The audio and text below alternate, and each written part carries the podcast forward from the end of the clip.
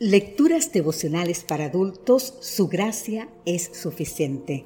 Cortesía del Departamento de Comunicaciones de la Iglesia Dentista del Séptimo Día Gascue en Santo Domingo, capital de la República Dominicana. En la voz de Sarat Arias. Hoy, 8 de enero, ¿qué es lo que usted ve? Leemos en el libro de Hechos capítulo 13, versículo 48 al oír esto, los gentiles se alegraron y celebraron la palabra del Señor, y creyeron todos los que estaban destinados a la vida eterna.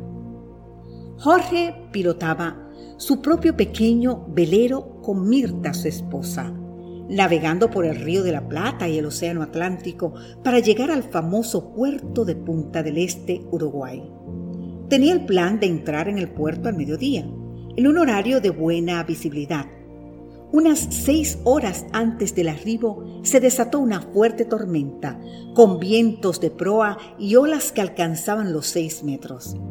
Era su primer viaje por el océano. No tenía GPS, solo contaba con una carta náutica. Ya era casi medianoche, la visibilidad era casi nula y la incertidumbre y el peligro iban en aumento.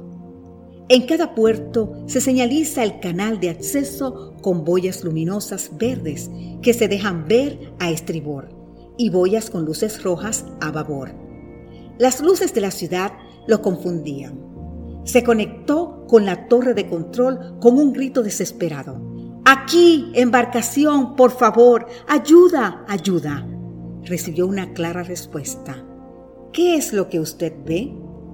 Ante la respuesta del navegante, el operario de la torre respondió, Tranquilo, lo llevaremos al puerto. Y fue así que guiado pudo dejar atrás los peligros de la noche y la tormenta y arribar con seguridad al muelle. Pablo tenía limitaciones en su visión física, pero sus ojos espirituales y misioneros ya habían sido abiertos por el Señor. Cuando sus compatriotas rechazaron el mensaje de Pablo, los gentiles fueron alcanzados por su predicación. Entonces él aceptó el mandato del Señor de ser luz para los gentiles, a fin de que la salvación pudiera llegar hasta lo último de la tierra. Porque para Dios no hay últimos de la fila.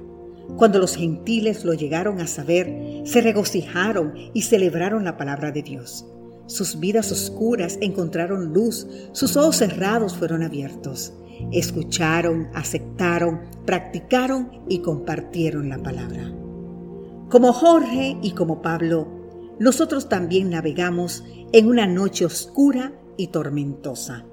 Las luces de la ciudad pueden encandilarnos y nos confunden y nos distraen. Nuestra única salvaguardia es arribar al puerto seguro siguiendo la única buena luz. ¿Qué es lo que usted ve? Solo hay un canal de acceso al puerto. La voz de la torre de control es clara y poderosa. Las luces de la escritura marcan el rumbo. Necesitamos humildad para escuchar y seguir las orientaciones. Únicamente los que hayan fortalecido su espíritu con las verdades de la Biblia podrán resistir en el último gran conflicto. Querido amigo, querida amiga, hoy abre la Biblia y escucha la voz de Dios.